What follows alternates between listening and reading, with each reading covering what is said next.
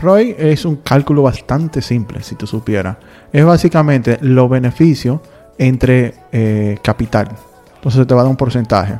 Y hace, eso es lo que significa que de cada dólar que tú pusiste, cada peso que tú pusiste, ¿cuánto te retornó? Buenos días y bienvenido al Cafecito Constructivo.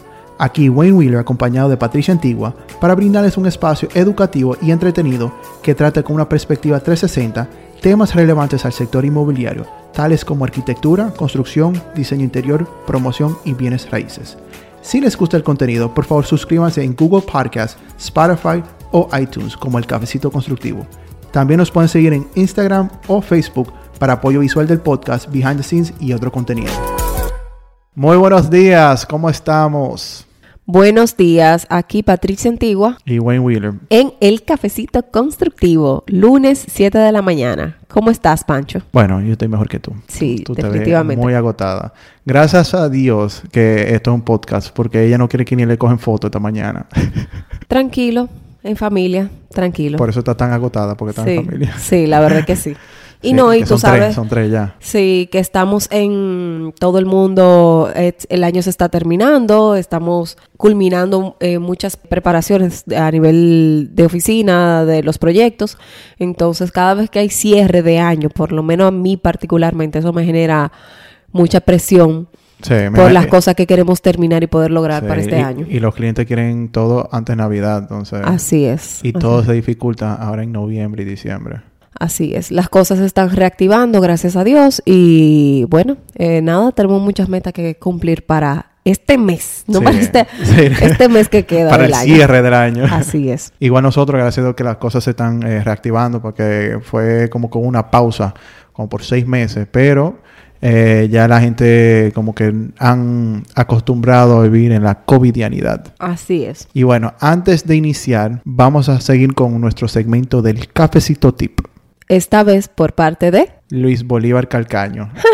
Para que no lo conocen, él es, él es mi socio y es eh, esposo de Patricia Antigua. Vamos a escucharlo. El tip del que quiero hablar hoy es de presupuesto y programación de obra. Muchos le huyen a prepararlo con criterio porque piensan que no tiene sentido, viviendo en un país donde lo más ridículo es planificar, ya que las probabilidades dicen que mañana mismo será obsoleto al primer percance. La realidad es que ese presupuesto, esa programación existe no para ver dónde está el proyecto, es existe para ver dónde no está el proyecto, dónde debió estar y ayudarte a plantear las preguntas correctas. ¿Qué decisiones debo tomar hoy para que mi proyecto vuelva a la línea base? Muchas gracias, Luis Bolívar Calcaño. Bueno, vamos a empezar entonces con el tema de hoy. Gracias Luis Bolívar Calcaño por ese, ese tip tan Tú lo, tú lo importante. puedes decir en el aire. por mi esposo. Gracias, por mi amor. Por ese tip que da para, para todos ustedes. Muy cierto lo que él dice.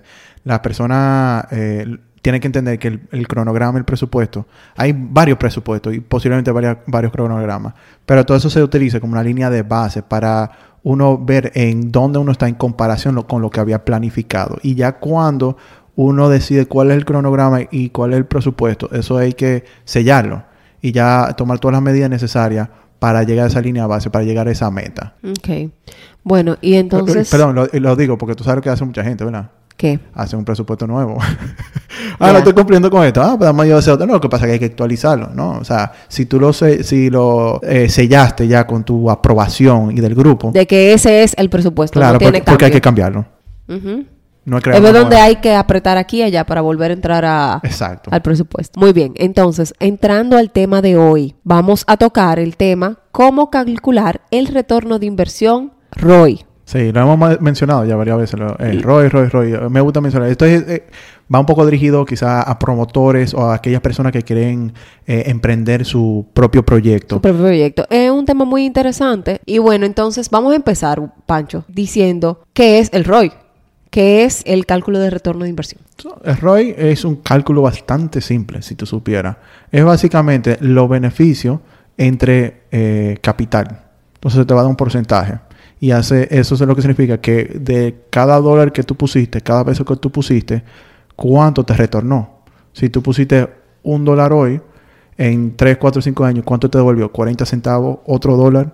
O sea, eso es el- la base de lo que viene siendo una inversión. Por eso yo digo que es para promotores, pero en verdad puede ser para cualquiera. Lo que pasa es que hoy lo vamos a orientar a lo que viene siendo eh, Una pro- obra, un proyecto. Un proyecto inmobiliario, porque la obra se encarga el contratista general. Ok. El proyecto se encarga el promotor, que hay una gran distinción, aunque aquí somos, eh, utilizamos mucho la modalidad de constructor-promotor. Ujú. Entonces, eh, ¿qué viene siendo un proyecto inmobiliario? Un proyecto inmobiliario es cuando se compra un solar y se hace una construcción donde se realiza un ente, un edificio que va a ser transformado a un proyecto, Claro, a una entonces, construcción, que pueden ser locales, pueden ser casas familiares, multifamiliares. Sí, exacto. Transformar un terreno en lo que viene siendo unidades a la venta y para ocupación, eh, básicamente a grosso modo. Entonces, todo eso conlleva una serie de cosas que hay que realizar, que es, es responsabilidad de- del promotor. Y para la evaluación financiera, primera necesi- primeramente necesitamos los datos preliminares. Hay que asumir varias cosas. Aquí me gustaría mencionar que no se hace una vez, se hace todo el largo de, la vida porque uno tiene que ir viendo cómo está comportándose el ROI. El primer día uno tiene que hacer varios supuestos, que vamos a hablar de eso ahora mismo. El primero viene siendo el terreno. Eso es lo que va a definir todo. Lo hemos dicho en varios episodios, el de Vita Tower, el de modalidad de contrato. El de cómo elegir un solar. Es el más importante. Es el más importante, Sí, sí. la verdad que sí. Entonces, el terreno te va a definir básicamente los costos de tu proyecto. Pero el primer costo que hay que definir es, lo primero que hay que definir es los metros cuadrados y el costo por metro cuadrado del solar. Y el costo por metro cuadrado del solar, exacto. Entonces, ya cuando uno sabe qué solar es, eh, o ya lo ha definido en el modelo financiero, uno tiene que calcular eh, en datos preliminares cuántas áreas o cuántos metros cuadrados podemos tener nosotros a la venta. Eso pudiera ser inicialmente una proporción eh, que no hemos utilizado. Uno de vivienda de bajo costo, hemos hecho un proyecto similar en Parque 2, hicimos una proporción de 1 a 1, es decir, por cada metro cuadrado de, de venta, por cada metro cuadrado, perdón, de, de solar, es lo mínimo que nosotros requerimos para poder vender eh, en el proyecto. Otra manera que involucra la, la participación de una arquitecta es un diseño, un diseño preliminar, que eso también lo vimos. El estudio de factibilidad que hemos hablado que así es como nosotros lo hemos estado haciendo. Exacto. Lo trabajamos. Entonces, eso es lo, lo ideal en la fase preliminar, eh, que nosotros lo implementamos así también, dependiendo del tipo de proyecto, para no tener una idea más precisa de los metros cuadrados que uno pudiera vender. Y no solamente en metros cuadrados de apartamento, sino, eh, si, se, si es posible, en una temprana etapa, también los metros cuadrados, o mejor dicho, la cantidad de parqueo, los metros cuadrados de lockers, terrazas, eh, toda cosa adicional. Áreas comunes. Sí, to- todo lo que se pudiera vender a, un comprador, es decir, todo lo que se pudiera, se convertir en ventas, en dólares. Eh, también hay que hacer varios supuestos de lo que vienen siendo los costos. Mencionamos uno que viene siendo el terreno, eh, pero hay otros tales como la construcción y urbanismo. Como estaban viendo desde el punto de vista del promotor y estamos en una etapa preliminar, aquí lo que estamos viendo es el costo de construcción por metro cuadrado de área vendible para tener ese eh, el mismo la- los mismos metros cuadrados. Si vamos a vender 200 metros cuadrados, ok, ¿cuánto me cuesta eh, realizar, construir esos 200 metros cuadrados? Aunque no son 200 metros cuadrados porque están las áreas comunes. Otro supuesto es el, el porcentaje que se va a llevar el promotor. Eh, aquí vemos nuevamente la modalidad de promotor-constructor. Igual hay que separar los dos cascos, como hemos dicho en otro episodio, y asignar unos fondos para el promotor, un 2%, 3%, 5%, Ujú. y sobre qué valor, si es sobre el valor de ventas, que es lo que se está utilizando, porque es un pro- una promotora. La comisión que se le va a pagar a los agentes inmobiliarios, que también eh, les pido que vaya al, al episodio con Reggie Jiménez, que hablamos del valor agregado de los, De los agentes inmobiliarios. Muy interesante. Sí, que puede hacer de un 3 a, a un 6, a un 7 incluso, con ITEVIS, sin ITEVIS, eh, la tasa de financiamiento, eh, que, que eso es ya para el préstamo interino, si lo requiere. Si estás haciendo una, un fideicomiso, ¿cuál es la garantía fiduciaria para ese préstamo in- interino? Por último, ¿cuánto vas a cobrar de inicial? Dependiendo del tipo de proyecto, puede ser un 20 o un 50%. Yo no sugiero nunca menos de 20 porque la mayoría de los préstamos hipotecarios eh, llegan hasta un 80%. Ya para llegar a un 90 un poquito, un poquito más difícil. Entonces, eso a grosso modo los datos preliminares que hay que definir antes de realizar el cálculo, porque esos porcentajes son los supuestos que uno, eh, que uno utiliza para crear un modelo a ver si es viable o no. Y ya adentrando lo que viene siendo el, el cálculo de, de ROI, lo vemos como un estado de resultado. Para aquellas personas que no saben lo que es eso, eso en contabilidad es eh, pérdidas o ganancias. Dentro de un periodo de tiempo, las ventas que uno hizo, menos los costos, y hay que eliminar el, el intereses, eh, amortización, depreciación. Pero aquí lo vamos a ver de manera más eh, simple.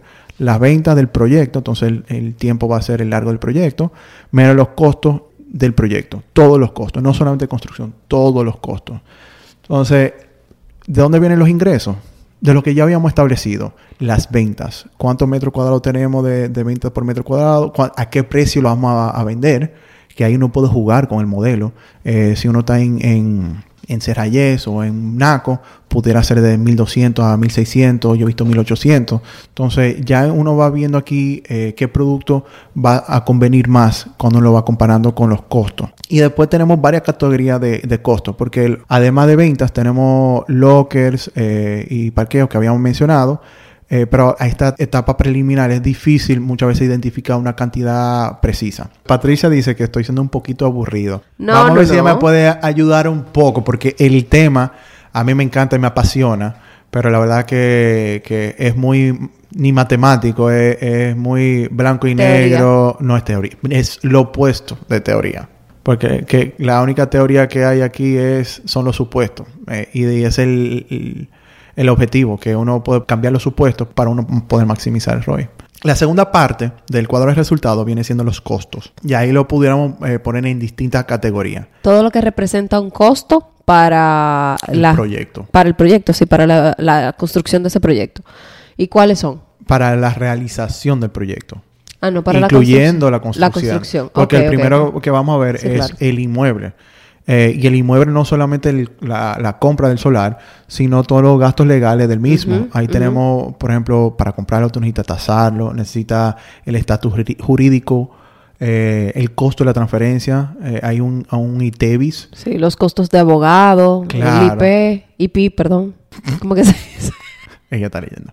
Eh, también el IPI, el impuesto sobre la propiedad inmobiliaria, que es un, un por ciento anual que se paga ca- cada, seis meses. Entonces puede ser que haya un periodo que el, el inmueble tenga que pagar impuestos. Entonces hay ciertos costos relacionados con el inmueble además del- de la compra del solar. Eh, la segunda categoría es eh, lo que llamamos nosotros esfuerzo de ventas. O sea, todo lo que el promotor tiene que hacer y todo lo que tienen que hacer los brokers, los corredores, agente inmobiliario. bueno, los agentes inmobiliarios, para poder sacar ese producto al mercado y que llegue. Claro. Como los eh, las redes sociales, los brochures, la página web. Sí, se divide en dos partes. La parte de publicidad de, de la promotora y la parte de los eh, brokers o agentes inmobiliarios. Entonces ahí vemos eh, el porcentaje que uno tiene que pagar, que uno lo ha decidido de antemano, si un 3, 4, 5% para los eh, agentes inmobiliarios. Y también los eh, esfuerzos de publicidad, si uno va a hacer... si es el primer proyecto, el branding, que es muy importante, después que uno va a hacer con ese branding, si va a ir a llevarlo a ferias y eventos, eh, si va a hacer publicidad paga, porque puede ser que lo haga el, el agente inmobiliario, como puede ser que uno lo pueda reforzar uno mismo. Ahí también con la época en la que estamos viviendo, he visto mucho el uso de las influencers para visitar los proyectos, para Sí. hablar de los proyectos. Sí, y- es menos página web y más Instagram y sí, Facebook. redes sociales. Porque eh, hay que estar donde están los clientes potenciales, Potencial. los prospectos. Ujú. ¿Qué presupuesto uno va a establecer de antemano para realizar eso? Eh, y sugiero que no sea un, un esfuerzo aislado, que no sea de que una vez y ya, que sea mensualmente o a lo largo del proyecto o que tenga una estrategia detrás. Entonces, todo eso hay que ir eh, pensando eh, antes de iniciar el proyecto, porque hay que ir costeándolo. Ok. ¿Y el- la próxima categoría? Reconstrucción o todo lo que uno tiene que realizar a- para llegar al primer Picasso, en el sentido de, de diseño. Ok, hay todos que- los diseños, los técnicos, los- Claro, lo- las ingenierías, Primero con la arquitectura. que es eh, la que define todo. Sí, es lo, es lo que va definiendo todo y la primera persona en, en participar. Que como nos- nosotros siempre sugerimos, que esté ahí desde la compra del solar. Que no se compre el solar y después contrate a alguien. Después tenemos los diseños técnicos, eh, que se pudiera dividir en, en varias partes. El estructuralista, como tú bien explicaste en el caso de, de Vita Tower, que tú trabajas muy de la mano del estructuralista y por ende tiene que formar parte de, de la etapa inicial. Eh, incluso Del de- equipo completo de... Sí, pero de la compra del solar, que uno piensa que uno está comprando un solar y después tiene que contratar a todo el mundo. También uno necesita el, el- el eléctrico, sanitario eh, y otros estudios adicionales para que ellos puedan trabajar. Por ejemplo, el estudio geotécnico. El gobierno o alguna vez o el ayuntamiento pudiera pedir eh, unos ah, estudios adicionales como el estudio de aforo para el sanitario, también el estudio de tránsito eh, o de tráfico, eh, dependiendo del- de la envergadura del proyecto. Nosotros personalmente, y y esto ya queda a criterio de cada uno cómo uno lo vaya organizando. Lo que no queda a criterio es eh, los ítems que hay que poner. Nosotros en, en preconstrucción ponemos el, el desarrollo del proyecto. Eh, porque ahí es que vale más que nada el esfuerzo que está realizando el promotor. Entonces ese porcentaje que nosotros dijimos que iba a cobrar el promotor, lo ponemos en esta categoría. Porque ahí hay lo que que ver... correspondería a lo honorario del promotor. Claro, porque el- para llegar al primer Picasso deberías vender por lo menos 50% para minimizar el riesgo del proyecto. Eh, y nosotros, gracias a Dios, eh, tenemos mucho más de 50%. Entonces ya estamos garantizando como promotora el éxito del proyecto. La cuarta categoría, que no necesariamente aplica a todos los proyectos, pero sí está siendo más y más relevante con el tiempo, viene siendo de un fideicomiso. Es verdad que los eh, fideicomisos tienen unos gastos eh, vinculados a ello. Podemos ver, eh, por ejemplo, la constitución. Para tu constituir un, fideicomiso, eh, pudieran cobrarte 200, 300, 400 mil pesos. La comisión fiduciaria, ellos cobran un porcentaje de las ventas. Yo he escuchado gente que ha negociado del costo de- del proyecto, pero lo que yo he vivido es ventas solamente. Incluso te cobran hasta para vincular a un cliente, que son como unos gastos legales. Otro que nosotros ponemos aparte, que es muy importante, es el costo de la auditoría. Como es un fideicomiso, eh, la ley de fideicomiso exige que eh, vayan a auditar los movimientos contables, que vayan a auditar los estados financieros todos los años. El proyecto tiene que pagar por, por esa auditoría. Tiene que ser alguien conocido, eh, alguien de confianza. Entonces, hacer un fideicomiso sí tiene un costo. Eso lo quiero aclarar y eso lo vimos en el episodio de fideicomiso. Pero ahí vemos que hay ciertas ventajas en ese episodio que vale la pena porque la verdad que no representa nada exorbitante comparado al, al resto del proyecto. Quinta categoría. ¿Qué tenemos, Patricia? Todo lo que es toda la permisología, porque obviamente después de que tú haces todo lo que es preconstrucción, tenemos toda la permisología, ayuntamiento, obras públicas, la CAS, eh, el Ministerio de Turismo, la Sí. DGI. Eso, eso también va a variar por la zona. Eh, si tú estás construyendo al este, no son los mismos permisos que si tú estás construyendo. claro, sí. Y también el tipo de proyecto. Eh, si es eh, una vivienda de bajo costo, que tú tienes que pasar por ventanilla única, comparado a una torre que no tiene que pasar por ventanilla única, o cualquier otro proyecto. Eh, y, y también otro que cabe mencionar ahí es eh, registro de títulos. Cuando uno vaya a hacer la, la- la venta de la unidad ya para cerrar, hay, hay- hay que pagar ahí eh, la DGI. Hay muchos costos que uno va a incurrir en la DGI. Pero entonces ya después de todo lo que es la permisología, pasamos ya a la construcción. Vamos al mambo. Sí, o sea, fíjense cuántas cosas se han hecho. Ni hemos dado el primer Picasso. Sí, ahí generalmente fácilmente uno dura dos años, un, un año, dos años. Lo ideal es tratar de cuadrarlo para que las ventas, eh, cuando tú vayas a dar el primer Picasso, sea mínimo un cincu- 50%. Sí, pero yo digo antes de construir. Sí, antes de construir, en lo que tú año. compras, que tú arrancas, que compras el solar, que haces la primera inversión, Sí.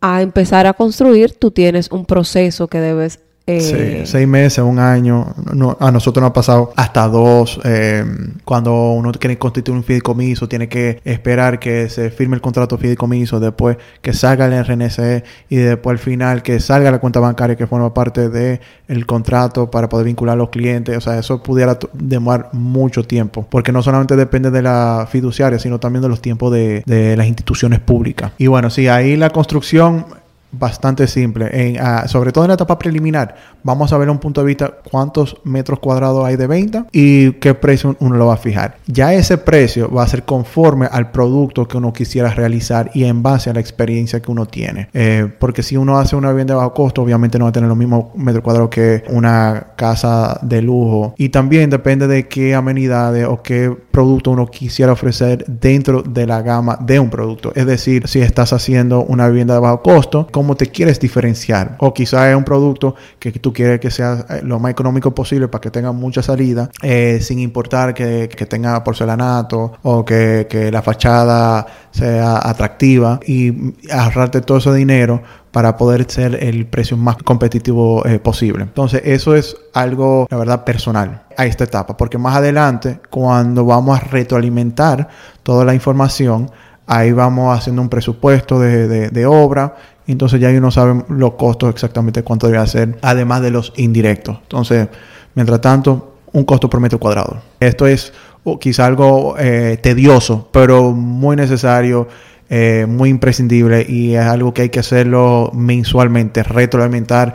Este... O sea que no es algo que tú vas a hacer y vas a archivar, es algo, va a ser como tu, tu carta debajo de la manga de, de, estudio, ¿qué tú dirías? Semanal, mensual. Mensual mensual tú tienes que estar revisando. Depende de la etapa que tú estés, porque si tú, si tú no has arrancado a construir o nada, tú lo que vas a ir retroalimentando a medida que tú te va llegando la información, eh, pero ya cuando tú estés construyendo, tú tienes que confirmar que el presupuesto esté o mejor dicho, que los gastos estén dentro del presupuesto. Igual como dijo Luis al inicio de este episodio, eh, uno utiliza esto que es un presupuesto para el promotor, para ver en dónde no está, para tomar las medidas correctas para rectificar la situación. Ya. Y entonces, eh, ya que hablamos de eh, la construcción, iniciamos la construcción. Lo próximo que viene, me imagino que es el financiamiento. Sí, el, financiamiento a esta etapa depende de la tasa que esté ofreciendo el mercado, que podría ser desde un, yo he escuchado ya tasas súper bajitas, eh, si hay liberación de encaje ha bajado hasta 6% pero ya está promediando como un 8%, sin liberación incluso se puede encontrar. Y también eh, hay otro tipo de préstamo interino que quizás son más tipo crédito que dan, que andan por los 12 o los 13. Las tasas están bien bajas ahora mismo durante la covidianidad para promover el consumo y por eso podemos eh, gozar de estas tasas. Pero el costo de financiamiento no solamente la tasa, sino puede haber otros costos implícitos, por ejemplo, quizás hay un costo de estructuración que algunos bancos lo hacen y para conseguir conseguir un préstamo, uno también necesita un TRC, que es un todo río de construcción, una póliza de seguro, eh, que lo pide. Igual lo pide, lo pide muchas veces el fideicomiso. Eh, y también tiene que emitir una garantía, que si uno está dentro de un fideicomiso, viene siendo una garantía fiduciaria. Entonces ya eh, vimos todos los gastos que hay en un proyecto, básicamente todos los ingresos que hay. Entonces si uno resta ingreso menos gasto, ¿qué te da? ¿Qué te da? equal. Positivo, ojalá. Sí, exacto. exacto, porque espero que sea un cuadro, de, de, ganancia, no de pérdida. Ok, pero si te fuiste en rojo de experiencia para el futuro. Sí, sí, pero más barato ir a la universidad.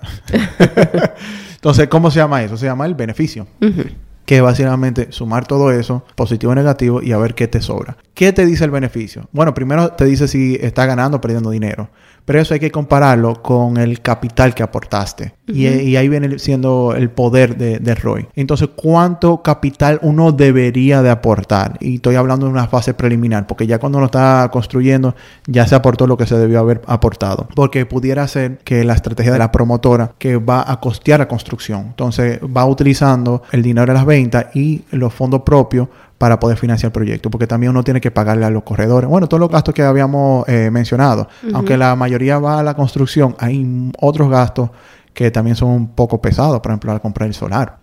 También otra manera de verlo es cuánto le está pidiendo la primera ubicación del préstamo interino, si uno va por esa vía. Para poder hacer el primer desembolso, eh, piden un porcentaje realizado en obra, incluyendo el terreno, un 10, un 15, un 20%. Entonces uno sabe que tiene que conseguir la diferencia. O puede ser entre los dos. Eh, en vez de ponerlo todo y poner lo mínimo, eh, donde uno se pudiera sentir cómodo. Pero ya uno sabe más o menos cuáles son los rangos y cómo calcular el capital necesario para realizar un proyecto. Entonces el ROI el retorno de inversión, ROI por sus siglas en inglés, viene siendo el beneficio que te dejó el proyecto, que ya lo hemos calculado, que son ventas menos gastos y costos, entre el capital, que es la cantidad necesaria que se tuvo que invertir para realizar este proyecto. Te va a dar un porcentaje. Y dime una cosa, ¿cómo no sabes cuándo es mucho o poco el ROI? Muy buena pregunta. Eso depende de tu costo de oportunidad. ¿Qué es tu costo de oportunidad? ¿Cuál otra oportunidad tú tienes de invertir ese dinero? Ya. Explico. Tú tienes 100 mil pesos. Eh, tú lo puedes en el banco. ¿Qué intereses te están generando el banco? Claro. Está dejando, ahora mismo muy poco porque las tasas son están bajitas, para, tanto para prestar como para las cuentas de, ahorro. Entonces, ¿qué, otro, ¿qué otra oportunidad tiene? Quizás invertir en, la bolsa de valores, pero ¿qué porcentaje tiene eso? Quizás tenga un 10, un 12, no, no sé cuánto está la tasa ahora mismo. También tú tienes que ver qué moneda tú estás invirtiendo. Si la tasa que te está retornando es en dólares o en pesos. Entonces, el costo de oportunidad hay que compararlo con el ROI. Pero el ROI te, te retorna un porcentaje y ya esos costos de oportunidad normalmente son de un año, la tasa que hemos estado hablando. Uno pudiera coger ese ROI, dividirlo entre el tiempo, que da otro porcentaje arrojado por, por año y ahí más o menos comprarlo. Pero tomando en mente que uno no puede sacar el dinero tan fácilmente. Ya cuando uno invierte en un proyecto inmobiliario en el día cero, tiene que esperar hasta la liquidación del fideicomiso o hasta que termine el proyecto para recuperar ese dinero. Entonces, una comparación justa, pero tiene sus debilidades. Entonces, viendo un, proyecto que me está retornando un 60% en cuatro años, viene siendo un 15% anual, vamos a compararlo en dólares, vamos a compararlo a una cuenta de ahorro en Estados Unidos que está menos de un por ciento, o vamos a compararlo a la bolsa de valores que la última vez que lo verifiqué hace unos años está en 6%. Entonces, eso no es lo único que hay que evaluar, también hay que evaluar el riesgo inherente de cada uno, pero por lo menos ya uno ve cuáles son los costos oportunidades y compararlo y ya uno tomar esa decisión, si debería invertir o no. Yo sé que es mucho para uno retener, eh, son muchas informaciones. Por ende. Son muchas informaciones que tú la vas adquiriendo con la experiencia. Claro, y que tú la vas adquiriendo y puliendo. Bueno, muchas gracias a Wayne Wheeler por esa clase que nos dio a todos. Espero que haya sido de mucho interés, que le saquen provecho. Esta información eh, basada como en lo nutritivo de todos esos años que, que hemos estado trabajando y bueno, emprendiendo. Para concluir. Sí, yo quise compartir este episodio porque yo veo poca gente hablando de esto, ayudando a nuevos emprendedores de cómo calcular el ROI y me ya se me han acercado varias personas pidiéndome, preguntándome cómo es, cómo se hace, qué uno debía tomar en cuenta y por eso es necesario hacer este episodio para empoderar a aquellas personas, aquellos emprendedores, aquellos jóvenes, aquellos constructores, arquitectos, quien sea que quiera realizar un proyecto para que tengan la herramienta de sí poder hacerlo. Y si tienen cualquier otra pregunta, algo que no mencioné eh, o alguna inquietud, por favor escríbanos a el cafecito, constructivo, gmail.com. Bueno, muchas gracias. Eso ha sido todo por hoy. Gracias, señores. Nos vemos el próximo lunes. Chao. Muchas gracias, eso ha sido todo por hoy. Para cualquier pregunta, inquietud o comentario, favor de escribirnos a elcafecitoconstructivo.gmail.com. Si les gusta el contenido que ha escuchado, favor de suscribirse a Spotify, iTunes, Google Podcast como El Cafecito Constructivo. También para el apoyo visual, búsquennos en Instagram como El Cafecito Constructivo. Gracias.